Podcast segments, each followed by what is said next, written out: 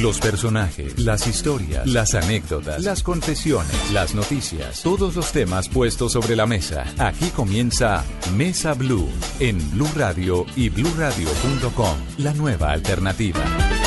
Tengan ustedes muy buenas tardes. Saludamos a los cientos, miles de oyentes que nos acompañan hoy domingo en las horas de la tarde en Mesa Blue. Por supuesto, a los que están en, en Cartagena, en Bucaramanga, en Cali, en el Viejo Caldas, en Neiva, en Villavicencio y en fin, Barranquilla. Y sobre todo aquellos que nos acompañan a través de bluradio.com y de sus aplicaciones. Vamos a hacer hoy, don Esteban Hernández, un domingo de diversión, pero de drama. ¿Entiende lo que le estoy diciendo? Don Felipe Zuleta, buenas tardes. Eh, de diversión, pero de drama. Conozco el término. Eh, me sabe un poquito a mis relaciones pasadas. Entonces, no, no, pues... no, pues, sí, pero no vamos a hablar de su vida privada. No, no, jamás, pero no cierran el programa. No, no, no, sí, eso no se puede. No, pero don Felipe, sí, este domingo, además uno a esta hora, el domingo, quiere reírse un poco. Hoy echar locha y oír vainas. Hablar lora, hombre. y- pero también experiencias de vida. Cosas que a uno le enseñen a no cometer errores. Hay personas que ya cometieron unos errores y le cuentan a uno, hombre, no haga esto, no haga lo otro, viva una vida feliz sin embarrarla tanto, y yo creo que eso es lo que va a pasar hoy. Bueno, si yo le digo a usted, ordóñese de la risa, usted que es un tipo muy joven, ¿qué, qué, qué se le viene a la mente? me traslado a mi infancia pequeñito en mi casa con mi, con mi hermano, con mi familia, eh, viendo unos sketches divertidísimos, eh, que además recuerdo un personaje que me, me llamaba mucho la atención, que era un hincha del Bucaramanga, y me hacía muchísimo reír. Ordóñez de la risa yo creo que marcó eh, una etapa muy importante en la niñez y en la adultez, por supuesto, de muchos colombianos que se rieron bastante con, con este programa. Creo que eran los domingos, ¿no? Son José domingos. Ordóñez. ¿Qué día era Ordóñez de la risa? Bienvenido Hola, a Mesa Buenas Blue. tardes. Eh, hace rato no trabajaba. los un domingo sábados. por la tarde. Sí, Era los sábados. sí, era los sábados. Claro. Sábado 7 y 30 de la noche. Ah, Jorge claro. Barón Televisión presenta Ordóñese de la Risa. Claro, y salía la vaquita, era Ajá, divertísimo, ajá. claro que sí, me acuerdo. ¿No se acordaba de Benito, Gallo Tapado? Ay, Benito, Pablo Gallo Tapado. Remala, Celio. ¡Celio! Sí, claro, claro que sí, claro. Pues hemos Sí. aprovechado que José vino a, a Bogotá, a- ahora vamos a hablar, a presentar una, nuevo, una nueva comedia, un nuevo stand-up. Sí, porque ahora vive en Miami, ¿no? No, pues viví en Miami hace muchos años, ahora le vamos a preguntar por qué. Y hemos aprovechado para enlazarlo, para que nos cuente en qué anda, qué se hizo, dónde ha estado durante todos estos años. Sí, porque durante un muy buen periodo de tiempo, eh, todo el país sabía la vida de José Ordóñez y eh, el programa fue exitosísimo. Además, las jornadas súper extensas de récord Guinness contando chistes en la radio que el país entero lo escuchó, eh, se volvió mega famoso, pero después eh, se fue. ¿Qué pasó? Eh, como tú dijiste, mi querido Esteban, a la- a- en la introducción del programa, hay, hay personas que suelen vivir experiencias de equivocaciones y de errores para luego salir a, a contar. Eh, yo decidí ponerle una pausa a mi carrera profesional para dedicarme a tener una familia. Algún día entendí que ese ritmo que llevaba eh, del trabajo, de 40 y- defender 43 puntos de rating, de hacer un récord mundial, de estar metido en el mundo de- del, tablado, de los teatros y las luminarias, estaba acabando con mi vida. Eh, y entonces mm, un día detuve, le puse pausa a eso y me he dedicado estos últimos años de mi vida, no que haya abandonado mi carrera profesional, pero sí dándole la primera, eh, la prioridad a mi esposa, a mis hijos. Me sirvió mucho alguna vez escuchar a otro comediante que decía, yo lamento no haber visto crecer a mis hijos. O- 19 años después yo puedo decir, gracias a Dios que me pude devolver a ver crecer a mis hijos, a disfrutarme mis cuatro hijos, a disfrutarme a mi esposa y a disfrutarme una familia, un hogar. Mis hijos ya están grandes, dos de ellos ya graduados en los Estados Unidos, otros dos que ahorita entran a la universidad y dentro de poco puedo decir, ok, ya hice lo que tenía que hacer, entendiendo que es primero una familia y luego una carrera profesional. Ahora me puedo devolver a trabajar un poco en lo que a mí me gusta, volver a hacer Ordóñez de la Risa, volver a hacer récords mundiales, sin haber dejado de lado lo que yo hago, porque estar en Miami me ha ayudado a viajar por todo el mundo, hago presentaciones, giras por Bolivia, por Perú, por Venezuela, he estado haciendo récords mundiales en Australia, en España, en Estados Unidos, a nombre de Colombia, o sea, no me he deslindado de lo que en esencia yo soy, un comediante al que le gusta estar haciendo reír, propositivo en nuevas maneras de, de- de- de hacer comedia y ante todo intentando que su comedia sea blanca, sea buena, sea para toda la familia. ¿Cómo, cómo arrancó? Ha- Hablemos de usted antes y, y el después. O sea, ¿Cómo arrancó eh, eh, eh, por qué- ¿en qué momento descubrió que tenía esta vena? ¿Cómo arrancó? ¿Por qué se metió en este tema de ser comediante que es tan jodido? Además, un tipo, tipo que es capaz de sentarse no sé cuántas cientos de horas a echar chistes. O sea, ¿cómo arrancó ese José Ordóñez que el país, pues, todavía recuerda, de hecho? Am, arrancó en el colegio. Bueno, sí, pero ahí arranca todo. Le, voy a decir, afuera del salón. ¿Usted cada cuánto, eh, antes de que lo ¿Cada cuánto me sacaban del salón? No, cada cuánto le mete un chiste a las frases que Yo- está contando. Sí, así Es ando, inevitable, siempre, no siempre, puede. siempre. Eso está dentro de mí. Eso es como decirle a un político que no robe. Eso está dentro de él. Entonces yo tengo que estar haciendo reír cada rato. Yo, yo, eh, la profesora siempre decía, ese grupito del fondo, hágame el favor y se separan. Yo era el jefe del grupo del fondo. El jefe de la banda, sí. Cabecilla. Siempre. Entonces, y siempre que la profesora decía, Bermúdez, sálgase del salón. Entonces, todo el que salía del salón decía, profesora, pero es que Ordóñez me hace reír. Y es que, verdad, yo los hacía reír allá atrás. Les ponía apodos a los profesores. Recuerdo una de matemáticas que me odiaba. Eh, yo le decía La Paz allá, porque era alta y plana. A- al profesor de lenguaje yo le puse asado argentino porque no, tenía de todo menos corazón. y así les iba poniendo apodos. Y los profesores sabían que Sabían, porque además yo los imitaba. Yo imitaba correctamente al profesor de español que salía así a mover la mano y entonces, claro, todos decían, Ordóñez, imita al profesor. Ya, a ver, a ver, jóvenes, que están allá molestando, hagan el favor, vamos a salir ya, así, hablaba así todo. Entonces siempre me destacaba en el colegio, además porque me tocaron profesoras sordas. ¿Cuáles eran las profesoras sordas? Esas que podían escuchar el cuchicheo del grupo del fondo. Hmm. Pero estas señoras no escuchaban el timbre del recreo. Ese no, Ese no lo oían. ese no lo oían. Sí, sí, o sea, sí, oían sí, lo sí. que se les daba la Sí, gana. sí, las sordas, Sí. Y entonces ahí eh, yo era un estudiante eh, más o menos como el Atlético Bucaramanga, de media tabla hacia abajo. Mis calificaciones siempre eran raspando, raspando, raspando, perdió, raspando, perdió, va a perder, va a perder, aceleró, pasó. Ese era todo el ritmo Y de cada era año. todos los años. Todos los años porque no me... No, me No era su tema. No, ese sistema prusiano de estar uno sentado desde las 6 de la mañana hasta las doce y media, quieto y juicioso, eso no era para mí y para muchos muchachos que tienen esa vena artística. Yo nací hiperactivo. Yo en todo lado me subía a todo, le contaba chistes, contaba historias. Yo hasta los nueve años supe que no me llamaba, bájese de ahí. Porque jodía. Yo creía que me llamaba, bájese de ahí. Bueno, pero ¿se lo aguantaron en los colegios o lo sacaron? ¿Sabe por qué no me sacaban, Esteban? Porque el, el año lectivo tiene una semana que era mi semana. Se llamaba Semana Cultural. Ordóñez canta, Ordóñez hace la obra de teatro, Ordóñez anima. A mí me ponían un micrófono. Y entonces la, la oficina del rector se llenaba de primer lugar en canto, primer lugar en poemas, en obra, todo lo que tuviera que ver con capacidades histrónicas, artísticas, teatrales. Entonces cuando las profesoras en el año venían le decían, ya no aguanto Ordóñez. Entonces el rector decía, ya, calmada, calmada, ya viene la semana cultural, cálmese. O sea, es- lo salvó fue eso. Eso me salvaba. Su talento. Eso me salvaba. Y que eh, ya cuando fui creciendo, entonces iba a la- al cumpleaños del rector. Mm.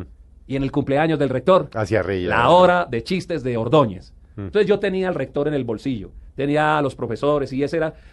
Siempre fui muy malo para los golpes, me pegaban con mucha facilidad. Entonces el grandulón del grupo, cuando me iba a pegar, él sabía que si él me pegaba, corría un grave riesgo, porque yo inmediatamente me defendía poniéndole un apodo. Y ahí ya quedaba marcado el resto del año. Entonces Esa ellos fue su decían... defensa ante, ante Claro. el matoneo, ante el Decían, bullying. con Ordóñez no nos metamos. con Ordóñez no, porque sabían que yo era peligroso. Ahí empecé a descubrir O sea, pero usted fue niño, o sea, en su casa, por ejemplo, sus Berriondo. padres. eh, O sea, jodido. Tremendo. Tremendo. Reconozco que fui difícil. Fui un niño criado en medio de una pobreza, Sí. hijo, hijo de un latonero Sí. y de una vendedora ambulante, Mm. con un sistema muy duro de crianza, porque para nosotros los niños diferentes hubo muchos golpes, Palo. mucho maltrato. Eso era sí, palo. Bájese ahí y tenga. Y tenga. Y marcado con el cable la plancha y unos sistemas. Mm. Y, y eso marcó mucho mi vida. Yo aguanté muchas necesidades. De hecho, abandoné los estudios, hice hasta tercero bachillerato, fui vendedor ambulante, vendía gelatinas de pata ahí en el subsidio de la 24 con 64 ¿Qué las hacía usted? que las hacía yo. Y entonces yo recuerdo que salía a vender las gelatinas de pata y ponía un radiecito de pilas para escuchar Las aventuras de Montecristo. Mm. Y salía Montecristo, un programa a la una y media Eso de era la tarde. mediodía, sí, al mediodía. tarde, Luego hacía temporadas Ever Castro. Sí. Y entonces para mí, yo vendía mis gelatinas, pero me tomaba esa hora para mí. Y era sentarme a escuchar al señor Guillermo Zuluaga Montecristo. Mm. Y yo escuchaba su programa y yo soñaba como que yo era ese comediante. Fui remontador de zapatos, hice muchas cosas, me gané la vida en las calles, producto de que a los 16 años mi papá y mi mamá se separaron. Y mi papá cogió su rumbo, mi mamá su rumbo, y yo quedé solo. Un día yo tenía cinco hermanos, papá y mamá. Y al día siguiente, por la decisión de ellos, yo quedé solo, viviendo en una habitación en Bogotá, enfrentado a una vida, Mm. sin estudios, sin- y ahí empecé. Entonces algún día mi papá, fui a visitarlo con mi bandejita de gelatinas de pata, y estaban dando sábados felices, y él me lanzó este, me dijo, hijo, yo creo que si tú vas a sábados felices, te va a ir muy bien. Hagamos una cosa. Tú escri- yo escribo lo que tú vas a decir y tú interpretas lo que yo escribo. Y vamos 50-50. O sea, lo que ganes, vamos por mitad. Fui la primera vez que fui a Sábados Felices, reconozco que merecía el primer lugar, no me dieron el primer lugar, me dieron el segundo. Volví a los tres meses, merecía el primer lugar, no me dieron el primer lugar, me dieron el segundo lugar y así dos veces más. Para clasificar por el automóvil, tenía que mínimo haber ganado un programa, pero no lo gané. Pero, venga, dos- eh, pare un momento. Pero su papá tenía esa vena Sí, esa vena humorística y popular, Él, él iba con regularidad. de latonero. Sí, de latonero. Entonces Sí. él, lle- él llegaba, él escribía sus propios libretos y los contaba en Sábados Felices, hacía las famosas retaílas. Sí. Al lado de Heriberto Sandoval eran los que más escribían retaílas y las interpretaban.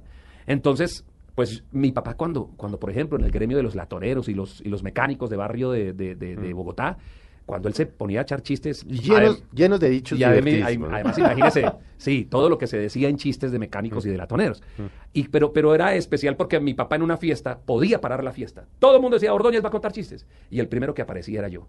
Y aprendí a los chistes y, y aprendí a darme cuenta que la gente que cuenta chistes llama la atención. Y eso, eso me marcó. Yo dije, wow.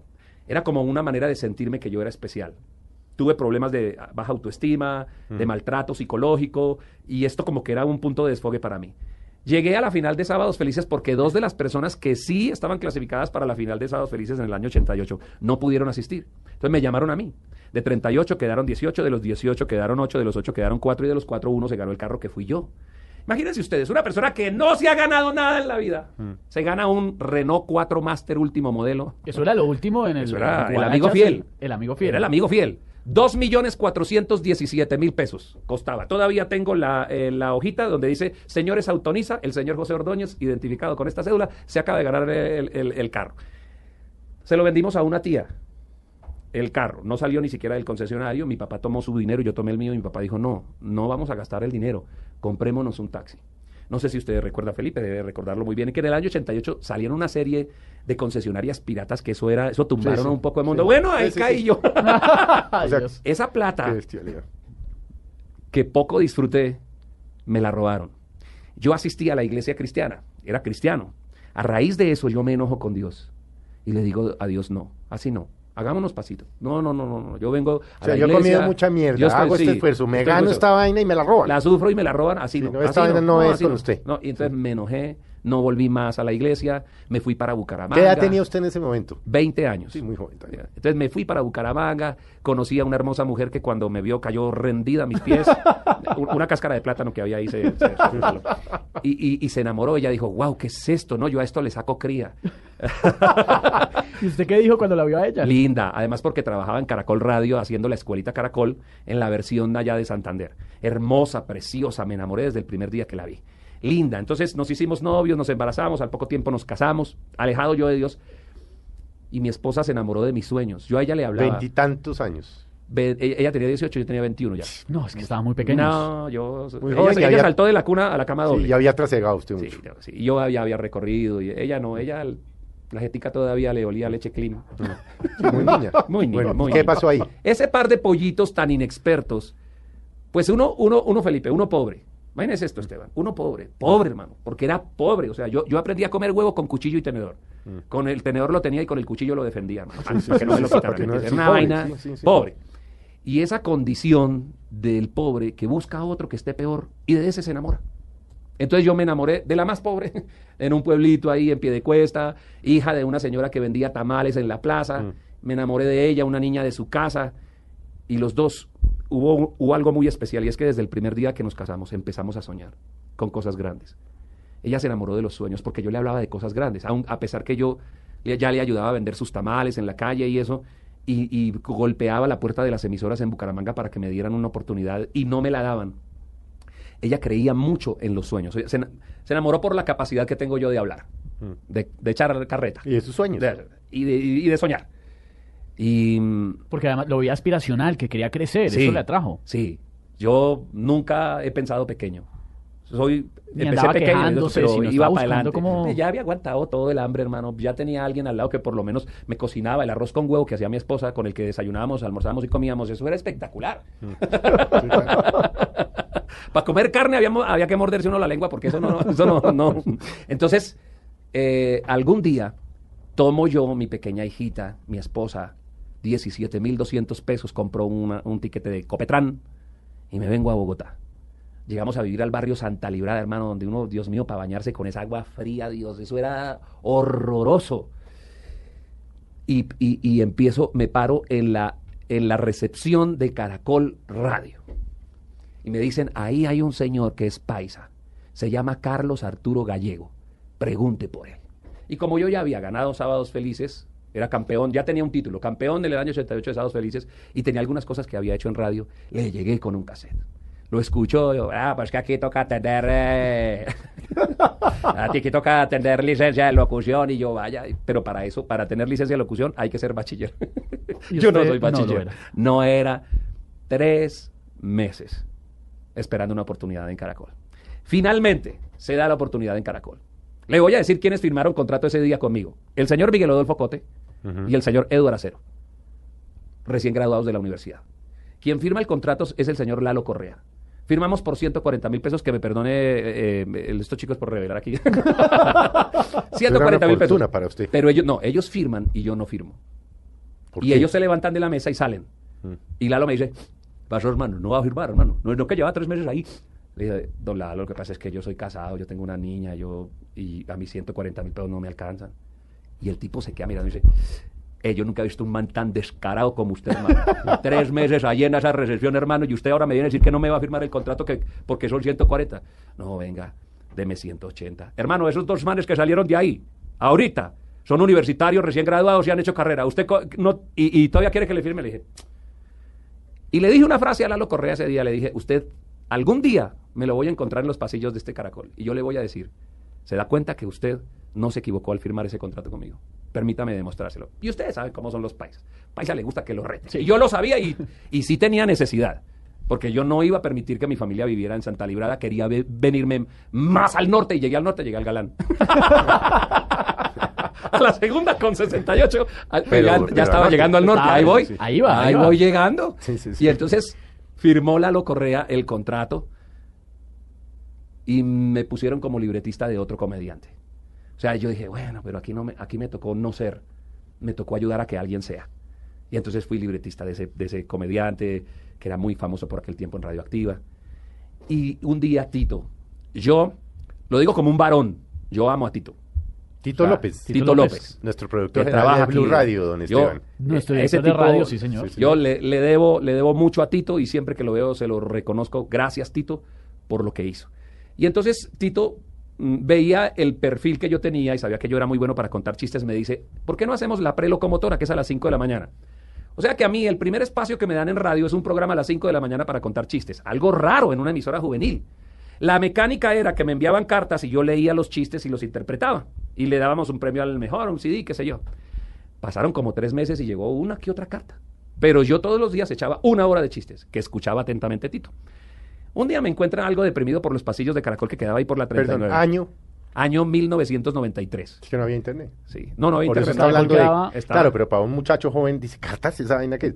Pues que no había internet. No No, había Era internet. carta en físico. Y la Carta idea era física. que la gente mandara la carta física, Ajá. pero la gente no las enviaba. No las enviaba, no las enviaba. Pero eh, imagínate con ese horario y además pidiéndole a los jóvenes que manden eh, chistes para un programa a las 5 de la mañana. Sí, no. Entonces yo tenía un espacio, un, un punto para poder mover el mundo, un punto de apoyo para mover el, para mover el mundo. Ya tenía algo que era mío. Ya había un nombre de José Ordóñez, así sea, a las 5 de la mañana, sonando por las 22 estaciones de Había entrado a de radio. Ya, y ya estaba ahí. Y entonces, un día yo deprimido ya de tanto darle, me encuentro por los pasillos de Caracol con Tito y me dice, ¿por qué está así? Le digo, es que hermano, aquí no... Y me dice, yo lo he escuchado estos, estos, estos días y usted no repite un solo chiste y son buenos, hermano, y los interpreta bien. Y no le ha llegado cartas. Le digo, no, es que yo tengo una colección de veintipico mil de chistes. Yo soy capaz de durar 18 horas contando chistes. Y él me dijo, pues haga 18 horas ahora el 28 de diciembre, que viene el Día de los Inocentes-. Le dije, hagamos 24. Alguien le dijo a Tito, le dijo, no voy a decir quién, le dijo, no, no, ¿cómo se usted va a parar la música de esa emisora, hermano? A poner chistes. no lo haga. Y le dieron la orden, su jefe inmediato le dijo, no lo hace. Pero su jefe inmediato salió de vacaciones. Y Tito, y recuerdo muy bien sus palabras, me dijo, José, me dijeron que no lo hiciéramos, pero lo vamos a hacer. Si va a rodar una cabeza, que ruede la mía. En ese momento sé que él puso su cabeza ahí en entredicho. Por usted, por su talento, Porque creyó en, en mí. usted. Porque creyó en mí. No era quien para que creyera en mí, pero decidió hacerlo. Algo vio él ahí. Lo hicimos y el resto ustedes lo saben. No tengo que venderles la idea. Colombia se paralizó. Los chistes de José Ordóñez se escuchaban en los buses, en los, en los almacenes, en la feria de Cali. uno- Paró las orquestas para poner los chistes y luego de los chistes puso las orquestas. Y se volvió un fenómeno. Fui a Uruguay, hice 26 horas y de la noche a la mañana este hombre pobre, ex vendedor de gelatinas, de la calle, eh, del que muchos no esperaban nada, ni yo mismo esperaba muchas cosas, pasó a ser un personaje muy famoso. Y vino la fama a mi, vida. Y vinieron grandes cantidades de dinero que entraron a mi bolsillo. Y como le suele pasar, yo digo que a la gran mayoría de, personas, de- al género humano, cuando logra la fama, cuando lo aplauden en todos los lugares por donde va, se la cree. Y eso es muy Y- y difícil. llegó la soberbia y llegó... Yo a veces le digo a la gente, le digo, ¿por qué criticas si tú no sabes lo que es la fama? La fama es un asunto tan duro como la droga, como el alcohol. Es algo que pervierte la mente y el corazón de la persona, porque uno se la cree. Entonces uno se cree con el derecho de engañar a su esposa. Se cree el más papi, el más lindo. Se cree con derecho de humillar al celador, de tratar mal a las demás personas solo porque a nosotros nos va bien, porque llega el dinero. Yo fui una persona que se asustó con millones de pesos que se asustó cuando fi- firmaba autógrafos. Yo no sabía lo que era hacer uh, medios, ir a los medios de comunicación, estar en la portada de una revista. Eso para mí fue nuevo. Pero además no tuve a alguien que me ayudara a pasar ese proceso de mi vida. Y me equivoqué. Intenté hacer lo mejor que podía. Intenté a poner en práctica asuntos que mi papá me enseñó, sea humilde, mijo, pero es que es muy perraco cuando te están aplaudiendo en todo lado. Y cuando cuando la modelo de turno te dice, papacito, ese olor a tarjeta de crédito que tiene usted. No, y cuando, Cuando viene- pasó tantas necesidades. Cuando pasó tantas tantas necesidades. Entonces, y también mi corazón se llenó de mucho orgullo. Entonces yo decía, Mm. Y mal- pero si es que la vida ejemplo, me trató mal. Maltrataba a usted gente Sí, sí. a pesar de haber sido usted maltratado. Sí, a O sea, pesar al de ser portero maltratado. o al este. y- Sí, yo digo O que sea, se, nunca, creyó el, se creyó el cuento. nunca fui ese maltratante ni persona caca, como se llama. Pero era arrogante. Pero sí era arrogante, sí era arrogante y, y- y era, y era muy... A veces, mire, les voy a contar esto. Como vendedor ambulante, había un, había un restaurante en Bucaramanga al que yo soñaba con entrar porque yo pasaba como vendedor ambulante ahí y veía y olía rico, ¿no? Era un re- restaurante de comida oriental y olía rico. Y a veces yo trabajaba muy duro para poder entrar a ese restaurante y comer. Y casi nunca podía entrar a comer ahí porque me gustaba la comida. Pero luego tuve dinero y tampoco pude entrar. Un día entré y dije, ahora sí, voy a disfrutar. Cuando me senté, todo mundo en el restaurante me miraba y no me dejaban en paz. Y querían fotos conmigo y, y- y no me dejaron comer. Y me levanté frustrado de que mm, cuando era pobre no podía entrar y, cuando ahora cuando tampoco. tenía no podía disfrutar. Aprendí cosas de la vida. Aprendí que, que no he debido hacer algo que fue muy doloroso. Mi primera aliada en la vida fue mi primera víctima. La mujer que creyó en mis sueños. La mujer que le hacía el arroz con huevo. que ella- cuando ella- usted no tenía con qué comer. Anhelamos en muchas oportunidades y ella me lo dijo. Amalaya los días en que nos sentábamos en esa humilde mesa y nos comíamos un arroz con huevo, porque eras genuino, porque eras tú. Yo me enamoré de ese vendedor ambulante, Mm. pero tú, tú andas con esas mujeres, ¿sabes por qué? Porque tú eres José Ordóñez, Ordóñez de la risa. Mm. Pero yo te amo. no. Yo te conocí siendo un vendedor ambulante. Los dos soñamos no esto, pero yo no sabía, no sabía que esto habría de pasar. Y rompí el corazón de mi esposa. Rompí el corazón de mi hijita de siete años. Lo que mi papá me hizo cuando yo tenía 15 años, yo se lo hice a mi hija cuando ella tenía siete. Ahí rompí otro récord. Y luego nació mi otro hijo que andaba de hospital en hospital. La vida era horrible. Era horrible porque se siente feo, Esteban. Se siente feo, Felipe. Llenar solo, tú solo, José Ordóñez en exclusiva, el velódromo Alfonso Flores Ortiz de la ciudad de Bucaramanga, 12 mil personas y otras tantas afuera que no alcanzaron a comprar la boleta. Y la gente riendo a carta cabal de tus chistes. Se termina la función, se apagan las Y luces la familia llorando. y te vas para la casa y te das cuenta que lo que tienes es nada. Nada. Es frustrante. Es frustrante tener que llenar un poquito, ahogar eso con el, con, con whisky, trago, Fiestas. una hembrita, una hembrita, pero unos usted no amigos. tiene mucho, no, no, no, no es un tipo del que la gente diga es que ese tipo se tiró, entre comillas, la vida porque vivía borracho y tal. Usted nunca No. dejó llegar a, a nada porque estaba tomando trago. Sí, no. Cumplió con su trabajo. Siempre fue súper responsable. Cometí errores, cometí errores cuando estaba borracho. Soy un mal borracho. Soy un mal borracho. No busco, no, no- nunca fui alcohólico, pero, pero cometí errores de los que me arrepiento. Si yo volviera a vivir mi vida, no viviría cosas, no diría cosas, no haría cosas que hice, de las que me arrepiento de haber pasado por ahí. Bueno, José, don vamos- Felipe, tenemos que hacer una pausa. Vamos a hacer un breve corte, don Esteban. Se queda uno, siempre nos toca hacer la pausa cuando estamos en el, Bueno, en el momento, ¿no? las novelas. Los tiempos de Dios, no. los tiempos de Dios, se llama eso. Los tiempos de Va Dios. dando sí, aires, va dando aires. Hagamos una pausa, pero en unos segunditos, no nos demoramos nada y conocemos cómo termina esta historia, la historia de José Ordóñez, el comediante más exitoso del país, Oh, wow. que Oiga, yo tapado, dígalo otra vez que eso le son tan bonito. que nos está contando algo que nos está dejando con la boca abierta, una historia dura, una historia de vida. Y mientras el país entero lograba divertirse, millones nos reíamos con las ocurrencias de Ordóñez y de la risa, su familia se estaba desmoronando. Ya volvemos. Ya regresamos con José Ordóñez en Mesa Blue.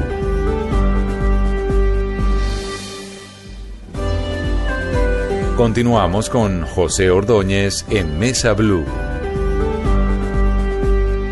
Sigan con nosotros en Mesa Blue. Muchas gracias por acompañarnos. José Ordóñez, una historia de vida conmovedora, apasionante.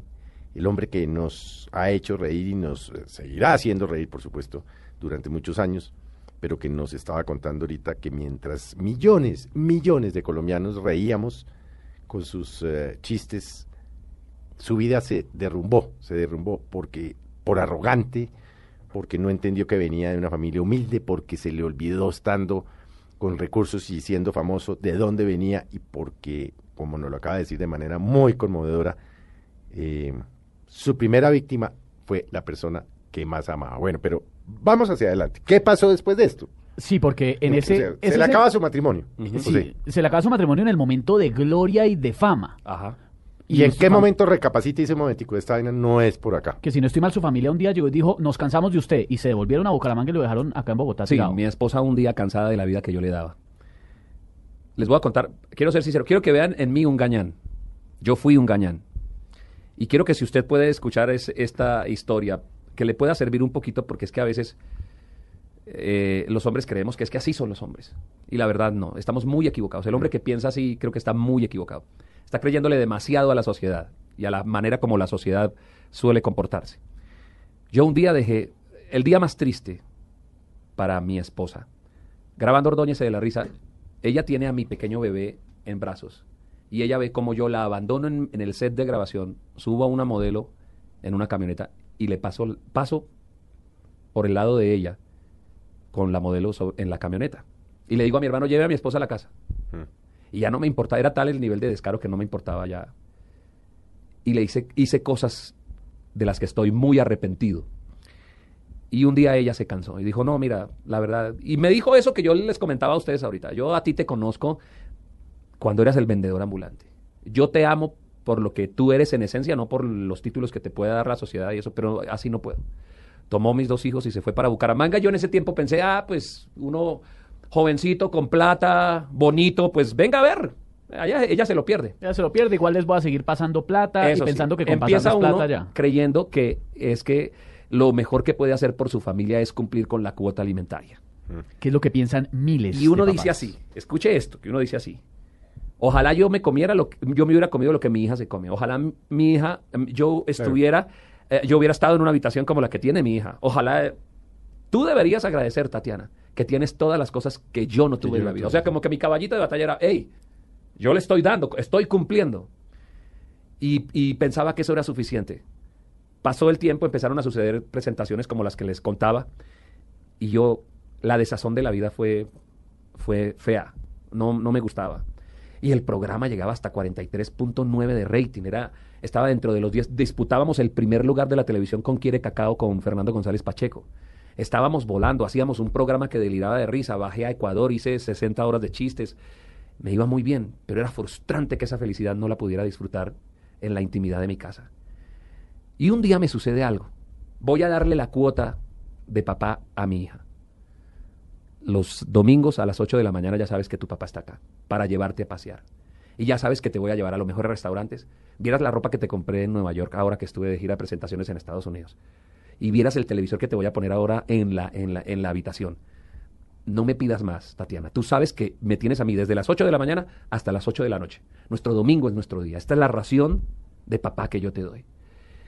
Y un día me quedé, eh, entramos a la casa, mi esposa nos permitió ahí jugar, me puse a jugar con ella en el tapetico ese domingo. Yo por más que intentaba hacer reír a mi hija, ella no reía. Porque ella sabía que unos minutos más tarde su papá se iba a parar, iba a salir por esa puerta para volver solo después de ocho días. Y cuando estaba en el tapete, me quedé mirándola. Y cuando yo vi a mi hija, vi su cara, triste. Y cuando la vi a ella con siete años, con esa cara de, de tristeza, me vi a mí con 15 años. Recordé que fui un muchacho de 15 años que un día sufrió la separación de su papá y su mamá. Y al verla a ella, me vi a mí. Y recapacité. Y dije, ¿qué estoy haciendo? Le estoy dando a mis hijos lo mismo que me dieron a mí. Lo mismo que mi abuelo hizo con mi papá. Lo mismo que el papá de mi abuelo hizo con mi abuelo. Esos somos los Ordóñez. Ese es el proceder. Así somos. Pues yo no lo voy a aceptar. Y entonces recordé que yo había ido a la iglesia, que sentía mucha paz cuando a los 16, 17, 18 años la iglesia cristiana fue mi refugio en la separación de mis papás. Y dije, porque intenté pedirle perdón a mi esposa, fui y le dije, amor, perdóname. Me dijo, no. Y a los tres meses volví y le dije, amor, perdóname. Me dijo, no. Hasta un carro le compré. Le dije, mira, perdóname, te compré un auto. Y ella me dijo, no lo perdono. Deje el carro y váyase. Santanderiana. hizo bien. Porque yo estaba lleno de defectos, pero el carro estaba bien. Ese no tenía... carro no tenía, no tenía defectos. carro no tenía la culpa. déjelo, déjelo, déjelo, déjelo. Y entonces entendí algo. El camino que lleva a conquistar el corazón de una esposa pasa necesariamente por estar a cuentas con Dios. Y entonces hice algo. Fui, entré a esa pequeña iglesia de San Fernando, me arrodillé y le dije a Dios, le dije, Señor, perdóname. Qué tonto que he sido. No he debido irme, no he debido abandonar estos principios que tú me enseñaste cuando yo era joven, pero te voy a pedir, por favor, devuélveme mi familia. Me levanté de esa iglesia luego de orar y me fui a pedirle perdón. Me paré en la puerta, recuerdo yo, yo dije, bueno, ahí vamos. la quinta es la vencida. y le dije, amor, yo te pongo a Dios por testigo de que mi decisión de amarte hasta que la muerte nos separe es verdad. Y ella me dijo, bueno, con ese fiador sí. Sigue. Y han pasado 19 años desde ese. Sigue. Les voy a contar qué pasó en la vida de ella. Yo estaba orando en esa iglesia y ella mientras tanto tenía una crisis en la casa. Un día no aguantó más, se puso a llorar en la, cocina. Esto me lo, me lo contó, fue dos años después. Me dijo, mira, yo tuve una crisis. Un día me puse a llorar viendo que los niños preguntaban por ti y yo entré en una conversación con ese Dios tan etéreo, tan, desconocido que yo no quería conocer y le grité ahí en la cocina, le dije, Dios, a ti te quedan dos caminos conmigo. O me sacas a José del corazón porque lo amo, o por esa puerta me aparece un José que yo nunca haya visto en la vida. No sé, tendrás que volver a hacerlo de nuevo. Ocho días más tarde estaba yo golpeando la puerta diciéndole, yo te pongo a Dios por testigo de que esta decisión es definitiva. Empezó para nosotros un proceso de reconciliación. A mí me dicen, oye, no, yo no puedo perdonar a mi esposo, muchas mujeres. Y yo digo, sí se puede. Mi esposa pudo. Mi esposa pudo. ¿Cómo? Dios fue parte de la ecuación. Mi esposa pudo y pudimos restablecer nuestro matrimonio que estaba hecho trizas. Y créanme los oyentes, que si Dios restauró el matrimonio de José Ordóñez, restituye cualquier matrimonio porque lo de nosotros sí era cenizas. Pero José, usted en alguna ocasión en una entrevista hablando de este tema, dijo que no fue solamente un tema de perdón, sino de resarcir los daños. Ese es el segundo paso. Apréndanse esto. Perdónenme que me ponga aquí un poquito, se me salga el pastor que llevo dentro. Pero para eso, para eso le invitamos. se me sale el pastor que llevo dentro. Y no se preocupen que no voy a recoger ofrenda. Bueno. no, no, no, es que, es que mira, uh, el que la hiere es el que la sana. No esperes que nadie la sane por ti. El que la hiere la sana. Tú la heriste, tú la sanas. Número uno. Número dos. Existe la ley de restitución y la ley de restitución, que está consagrada en la Biblia, dice que a, a quien tú le hayas quitado algo, se lo tienes que devolver cuatro veces más. Yo empecé a devolverle a mi esposa cuatro veces más. Y llevo 19 años devolviendo cuatro veces más y he devuelto miles de veces más. Porque cuando tú le restituyes a quien ofendiste, el que, el que ha sido ofendido te devuelve a sí mismo con agradecimiento el acto de contrición que tú has tenido. Y se vuelve una permanente convivencia de construcción. Nosotros con mi esposa llevamos 19 años, 26 como casados, 19 en esta etapa como cristianos, devolviéndole yo a mi esposa lo que algún día le quité. Yo abro los ojos y veo a mi muñeca a mi lado y yo digo, wow, gracias Dios. Los hombres no saben lo que puede llegar a ser una mujer en la vida de un hombre. Yo digo que pocos hombres han aprendido a entresacar lo que es verdaderamente una mujer, las virtudes. El tesoro más maravilloso que puede tener un hombre sobre el planeta Tierra se llama mujer. Muchos hombres abandonan a, sus esposas o se mueren al lado de ellas sin haberles sacado lo que verdaderamente es una hembra, una mujer, que son llenas de bendición, que son guerreras, que cuando nos quebramos son las que están ahí, que además puedes ver cómo eh, ellas, mi esposa, estudió en la universidad, hemos viajado, hemos estado en Europa, en Argentina, hemos visto crecer a nuestros hijos. Ahora entramos hace cinco meses en una etapa maravillosa que es ser abuelos. Y nos estamos disfrutando esto. ¿El primer nieto? La primera nieta. La primera la nieta, primera ¿cómo se nieta. llama? So- se, se llama Luciana. Y somos felices. Yo cuando a mí me, permi- me permiten predicar o hablar, yo les digo, mire, no vengo a hablarles de una fórmula que es que creo que a un amigo le funcionó. Yo soy testigo del poder de Dios. Yo soy testigo de que los principios, no que los principios de Dios sean inefectivos, lo que pasa es que no los hemos puesto en práctica. Pero a José Ordóñez de ese momento, de ese gran cambio en su vida, le costó trabajo dejar la vida de fama, de éxito, el dinero, Sí las cuesta. mujeres. Sí cuesta. ¿Sabe por qué? Esteban, las mujeres siguen estando buenas. Sí. Y la mujer Y de hoy en día es seguía. agresiva. La mujer es agresiva. Y a José Ordóñez le siguen gustando las mujeres. Sí, pero ¿sabe algo? El matrimonio es diario. La lucha es diaria. Todos los días me levanto. Y no digo que yo ya lo haya logrado, sino que todos los días me levanto y lucho para lograr llegar hasta el final, viejitos con mi esposa. Que pasemos por un cementerio y escuchemos que griten incumplido, incumplido. Así, así, así. Yo quiero llegar con mi esposa ya teniendo orden de captura en tres cementerios. ¿Me sí, entiende? sí, sí, sí. Así. Y amándonos. No digo, ah, es que ya lo logró. No. Pero esta mañana me levanté con el firme deseo de que lo voy a lograr. Y mañana, mañana me voy a levantar con un deseo de seguir haciéndolo. Vive tu matrimonio día a día. Cuéntalo a días.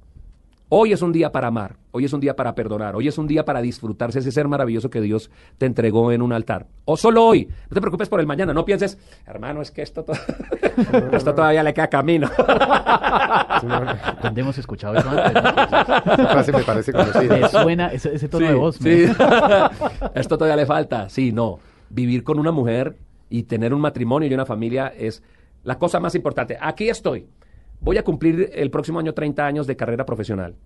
He sabido ponerle las pausas a mi carrera profesional para dedicarme lo más sagrado para José Ordóñez, una familia. Porque no son las grandes profesiones las que hacen grandes las familias. Son las grandes familias las que hacen grandes las profesiones. Y venga, José, usted encontró una forma además muy a su estilo de hablar de este tema del matrimonio, Ujú. que es lo que va a pasar en Bogotá en los próximos días, si no estoy mal. Empezó a pasar esto. Que yo empecé a... con- la gente venía y me decía, pero ¿cómo así? ¿Cómo hizo para salvar su matrimonio? Y yo empezaba a contarles. Y en esas tertulias o teatros o donde yo estaba, pues yo contaba todo con humor y la gente se reía. Entonces, ah, me pasó esto. Contaba mi experiencia. Tomaba principios bíblicos que estaba aprendiendo. Y fuera de eso, pues escuchaba a los amigos y yo ellos me venían a pedir consejo. Entonces empecé a tomar experiencias de muchos matrimonios y empecé a construir libretos y empezó a nacer, nació Emparejados. Eh, hemos producido ya más de 85 mil DVDs de, de Emparejados. Necesitamos venderlos, pero ya los producimos. bueno, eh, eh, y hemos sacado Emparejados 1, lo presenté en 19 países.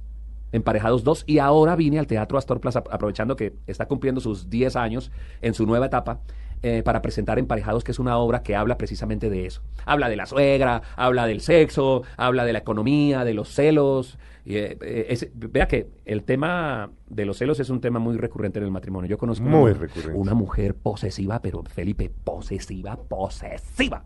Le decía al marido, ¿usted por qué pestañea? ¿No me quiere ver o qué? Así de lo, de lo posesiva. Entonces yo hablo, hablo de todos esos tópicos en, emparejados. No soy dulzón, no soy, hola, salió el pastor. No, salió el comediante. Y con el comediante se ríe. y hay un pedacito del show en donde se me sale el pastor. Y hablo cosas como las que hemos hablado hoy, diciéndoles, no pierdas la oportunidad de salir de este teatro sin darte otra oportunidad de luchar por tu matrimonio. Entonces viene gente, en Cuenca me pasó algo, una familia a punto de, separarse y los periódicos al otro día contaban lo que sucedió, eh, de cómo esta pareja salió llorando, dándose una nueva oportunidad porque él le había dicho que este era la última, el último evento al que asistían. Entonces a mí eso me llena de- de alegría. Y entonces aprovechando estos 10 años del Teatro Astor Plaza, eh, voy a estar todos los próximos, los dos próximos Va a fines de semana. 22, 23, 29, 30. Y en febrero también. en febrero cinco y el Febrero seis. 5 y 6. Ajá. Viernes y sábados, mejor Los vi- dicho. el viernes y sábado presento emparejados Sí. para matrimonios. Sí. Ocho de la noche. eh, Esteban, así estés soltero, tienes que ir. Porque además te va, te va a enseñar muchas cosas para el futuro matrimonio. Si estás separado, pues ven y aprende. Si estás divorciado, aprende. Si estás casado, mucho mejor. Si estás en crisis, ven. Si no, si has hecho las cosas bien, ven para que aprendas a hacer las cosas mejor. Es un show de dos horas de risa. Garantizo que se van a desternillar de la risa. Van a salir diciendo, wow, y van a aprender muchas cosas. Y el día domingo, a las 6 y 30 de la tarde, presento el show En mi época. ¿Y qué cuento yo en mi época? En mi época cuento el hambre que aguanté y, em- la gente se ríe de cómo fui un niño eh, sin juguetes eh, y hago un paralelo, un parangón con lo, con lo que es eh, mis hijos, la vida de mis hijos, las nuevas generaciones, con, con lo que a mí me tocó vivir. Hay una partecita del show que les gusta mucho porque yo hablo ah, acerca de las campeones mundiales de lanzamiento de chancleta. No, no más. De las mamás, de las diferentes maneras de dar chancleta, del lanzamiento, y la gente se ríe del pellizco de una mamá armada con el trapero, Sí, sí, sí, Lo que nos ha pasado a de las todos. diferentes clases de mamá, de las diferentes clases de papá, y la gente se ríe. Comparamos la tecnología anterior con la tecnología de, de- de ahora. Y si, y si me gusta que vayan parejas que tengan conflicto a emparejados, me encanta que vengan muchachos que no amen mucho la vida al show de En mi época. Es un show en donde le enseñamos a los jóvenes a amar las cosas sencillas que tiene la vida, a entender que tienen que obedecer a sus padres como un punto de partida para que Dios los bendiga el resto de su vida. Entonces, se van a reír. Si usted tiene conflictos con su hijo, compre la boleta y véngase con él. Le aseguro que usted va a salir abrazado con su hijo diciendo, "Ah, nos reímos y la pasamos bien. En eso ando, de gira por Colombia, de gira por el mundo. Que de, de hecho, las boletas las pueden conseguir en tuboleta.com, ¿no? Que es la forma más sencilla. 593-6300, puede marcar ahora. 593-6300, no lo vuelvo a repetir porque sería un abuso repetir el 593-6300. y tu boleta- y tu boleta.com. Sí, sí, sí. O el 593-6300. Pero Yo no sé si Fel- Felipe ya se aprendió el 593-6300. Pues yo, lo yo lo apuntaría, ¿no? pero El me lo puede repetir, es que a mí yo 593-6300. tengo el alemán que me. Entonces, emparejados, esta versión recargado, Ajá. que es la que eh, le ha ayudado a muchos matrimonios en, eh, en todo el continente a recuperar un poco, hombre, pues sí, hay matrimonios que han pasado por situaciones o más duras o menos duras que las que usted pasó. Yo, yo tengo un amigo, ponía el video de su matrimonio en reversa solo para verse salir de la iglesia. Entonces, e- eso es lo que ustedes se van Y a en encontrar en época, emparejados. que es el parangón entre la época de ahora y la de, as- la de antes. de antes. Y cuento mi testimonio. Y su de todo, testimonio de su pobreza. hambre y cómo era, era... Nosotros fuimos seis. Seis. Cuando nació mi hermanita, la menor, no había ropa que ponerle, le pusimos el vestido de la licuadora. O sea, era una vaina... De los- de Sí, los- de pero- la pobreza tan era vaina, no.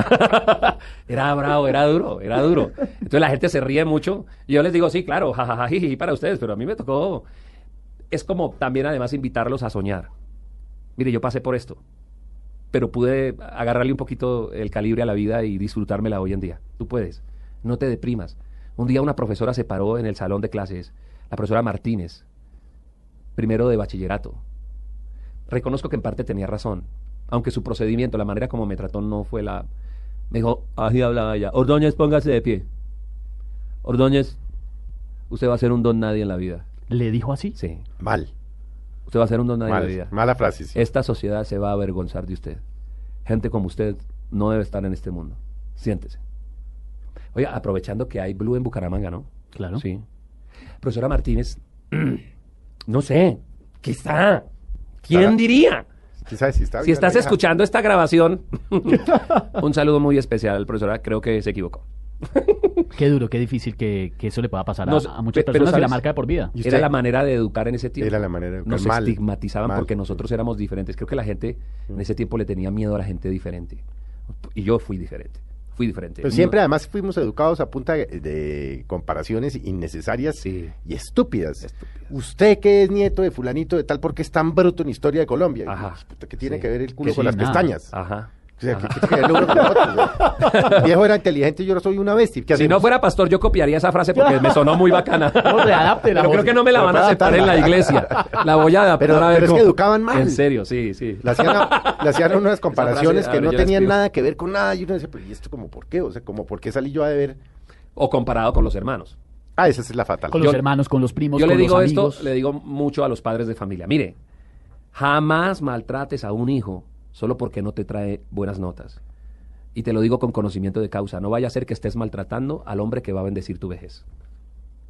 Qué duro. Qué Puede ser eso. que lo mantenga uno. Puede ser. Muy seguramente es lo que, va a que le dijeron que no servía para nada, que esa es la vergüenza de la familia y que esos. Bueno, y cuando usted viene, por ejemplo, viene con su señora, ella va a Bucaramanga, ¿qué pasa con su familia cuando usted hace giras? Mi, mi familia, eh, a pesar de que somos muy unidos, vamos a terminar como la familia del pulpo, porque pues la pulpa está en la carnicería, el pulpito está en la iglesia y el pulpo en el mar. No, claro, cada uno O hace sea, su vida. en Miami, usted Sí. viene, hace su gira. Mi hija se vuelve. casó y entonces vive, ella vive en, eh, ah, en Kentucky. Sí. Mi hijo está estudiando en Los Ángeles, está estudiando en la Universidad de Bayola, graduándose en cine. Mis dos hijos estudian ahí en el sur de la Florida, en Fort Lauderdale, y luego van a salir a Oklahoma y van a ir a otras universidades. Mire, perdónenme que, interrumpa un poquito esto, les quiero contar algo. Les quiero decir algo que, a alguien que me pueda estar escuchando, que es el vendedor que está en la, en la chacita, en la Caracas, que a esta hora está escuchando Blue y que se deprime, o al muchacho que apenas está empezando. Sueña, sueña. Yo fui un muchacho que me paraba en el- la 63 con 24 a vender gelatinas. Y fui un muchacho que en el quinto de primaria me tiré en el piso y porque no había pupitres en una escuela pobre de Bucaramanga. Y me da alegría hoy poder decir, mi hijo se va a graduar en la Universidad de Bayola en los Estados Unidos. Y eso me llena de alegría. ¿Por qué me llena de alegría? Porque digo, porque, porque pude darle a mis hijos algo que yo no tuve. Y me siento feliz y agradecido con Dios, con la vida por lo que me ha permitido vivir. Entonces, en cuatro años, cuando la menor de mis hijas, la preciosa Yuyis, ya cumpla sus 18 y se vaya para su claustro educativo, se vaya para su universidad, yo voy a tomar la mano de esa preciosa muñeca que Dios me ha dado. Y le voy a decir, amor, ya lo hicimos. No sabemos nuestros hijos dónde quieran sembrar su vida. Pero yo agarro mi muñeca y me la traigo para Bucaramanga. Y, y, estamos construyendo una casita con un balcón que mira hacia Bucaramanga. Y ahí me siento y digo, Señor, vale la pena vivir para ti. Vale la pena ser evangélico, pandereto, aleluya, como la gente me quiera decir. Porque aprendí a disfrutarme el, obedecer, el obedecerte y disfrutarme a mi esposa y mi Bucaramanga. M- Me dicen que soy el hincha fiel del Bucaramanga. ¿Me entiende? ¿Y saben cómo nació esa afición? Yo vendía pedacitos de piña a la salida del, es- del- del estadio. Yo, yo, yo llegaba al estadio Alfonso López allá en Bucaramanga y empezaba a vender peña- pedacitos de piña a dos pesos. Y la gente entraba, ¿no? Y entonces yo me quedaba ahí afuera escuchando el partido a través de las reacciones del público. O sea, cuando el los gol, gritos, de cuando el. Bucaramanga hacía un gol, ¡ah! y yo celebraba. Con sus ¡eh, pedazos de piña en la mano. Fueron poquitas las veces que yo escuché. ¡ah! Sí, poco celebró, pero no importa. Poco, pero O sea, cruel, Felipe. y entonces, pues, que un hincha de Bucaramanga tiene que aprender a tener mucha fe. Y entonces luego abrían la zona de gorriones. Y ahí entraba, se entraba gratis, que era la zona norte. Y los últimos 15 minutos del partido nos los dejaban ver. Y yo me sentaba con mi poncherita de, de pedacitos de piña. Veía al Papo Flores, a Eusebio Veralima jugar. El primer partido que lo vi, lo vi ah, jugando Once Caldas. No, no era, no era Once Caldas, era Cristal Caldas, el glorioso Atlético Bucaramanga, que terminó 0 a 0. Y ahí me nació la afición. Luego crecí y eh, llegué a la radio. Qué pena hago una pausa. El mismo estadio que después usted llenó a reventar y que la gente se quedaba por fuera. Allá voy, le voy a contar una historia. Yo, yo, yo en Radio Melodía de Bucaramanga, que me dieron la oportunidad de hacer mis primeros programitas y aguantaba mucha hambre. Yo a veces le digo radio Melo- me dolía. Con mucho cariño a doña Sarita, un saludo. Radio Me dolía de Bucaramanga. Entonces yo, ahí me dejaban, a veces me metían en la lista de los periodistas que iban a ir al estadio. ¿Ya? Entonces yo entraba, pero a veces no, pero igual yo iba. Yo quería tanto ver el partido, pero había un celador que me sacaba. Un guarda ahí de seguridad. Entonces me sacaba. Entonces yo, ya aburrido, que saquen a un pelado de nueve años está bien, pero que saquen a un hombre de 23 años siente uno vergüenza, ¿verdad? Pero luego volví a intentar, me metía y a veces hasta me colaba. Y el tipo me buscaba. Y nuestra relación con el tipo se volvió así. Voy a buscar a ese y lo saco. Y me sacaba. A veces estando en la misma lista, me sacaba. Yo rompo mi tercer récord mundial. Y me escribe el dueño del Bucaramanga, me dice, Ordóñez, pues como usted puso el pocillito, se puso la gorra del Bucaramanga y sabemos que es hincha del Bucaramanga y tanto que habla del Bucaramanga, queremos invitarlo a hacer el saque de honor. Juega el Unión Magdalena con el Bucaramanga, véngase. Va a estar el alcalde, le vamos a dar una condecoración y usted va a hacer el saque de honor. Me voy yo para Bucaramanga y adivinen quién me abrió la puerta del El estadio. portero que lo sacó toda la vida. Cuando el tipo me ve, baja la cabeza y me dice, bueno, Ordóñez, mano, perdone, no, mano, pero es que es el trabajo de uno. Le dije, no, no, no se preocupe, tranquilo. Hice mi saque de honor, me fui al salón VIP y desde entonces veo los partidos en el salón VIP. Y adivinen quién cuida la puerta para que nadie moleste a José Ordóñez mientras está viendo el partido. El mismo. Esa misma historia yo se la cuento a los muchachos, a mis hijos se las he contado y le digo, hijo, jamás humilles a alguien. Por, por más irrelevante que lo notes, trata a la gente con respeto y en la medida que puedas ayudar a alguien, puede ser por una afición, puede ser por un gusto, puede ser por, por algo, hazlo. Tú no sabes a quién estás ayudando. Y aún así, si nunca te lo vuelves a encontrar de todas maneras, cada persona está hecha a la imagen y semejanza de Dios. Por solo eso, ya debes respetarlo, amarlo y tener una buena relación con él.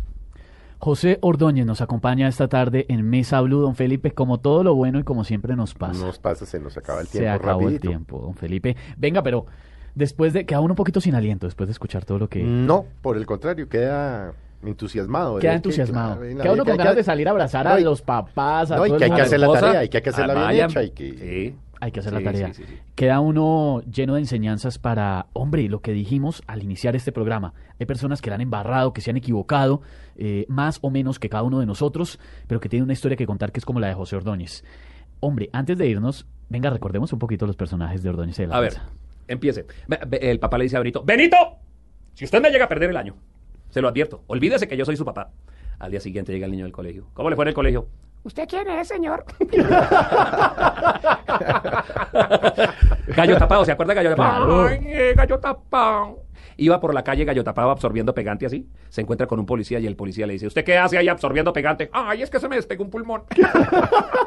Oiga, Celio. Celio, ¿se acuerdan de Celio? Celio era el perezoso. Sí, el perezoso. Le dice, Celio. ¿Qué? Celio, usted que es una persona llena de vitalidad, que le dicen la bala humana. Haga un favor, asómese y míreme la cremallera del pantalón a ver si la tengo abierta o cerrada. Y el otro se asoma así despacito. Le dice, la tiene cerrada. Ay, entonces mejor orino mañana. Oye, las tundas que le daba la mujer Ah, a, al santanderiano. al santanderiano. Al santanderiano. Y este año subimos a la A. Se nos volvieron virales los videos de los santanderianos. Sí, señor, eso es cierto, eso, es- eso, es- eso está bueno que lo contemos. En YouTube están los videos de esa época que eran Yo empiezo, buenísimos. empiezo la, la temporada ahora, no se les olvide. Busquen Mundo según José Ordóñez en YouTube y denle, eh, suscríbanse. Así se llama el canal suyo. Mundo José Ordóñez en YouTube. Y suscríbanse. Y a- ahí están. Ahí van a ver los gallo tapados, las gomelas, todo lo pasado. Y desde el próximo Gomelinas, martes 26, todas las nuevas secciones. Eh, o en Divanesa, era la, cara fresca de las noticias, que le poníamos me- mejor cola 1958. Entonces va a estar José Ordóñez en el Astor Plaza conmemorando los 10 años de esta nueva etapa, viernes y sábados, o sea, 29 y 30.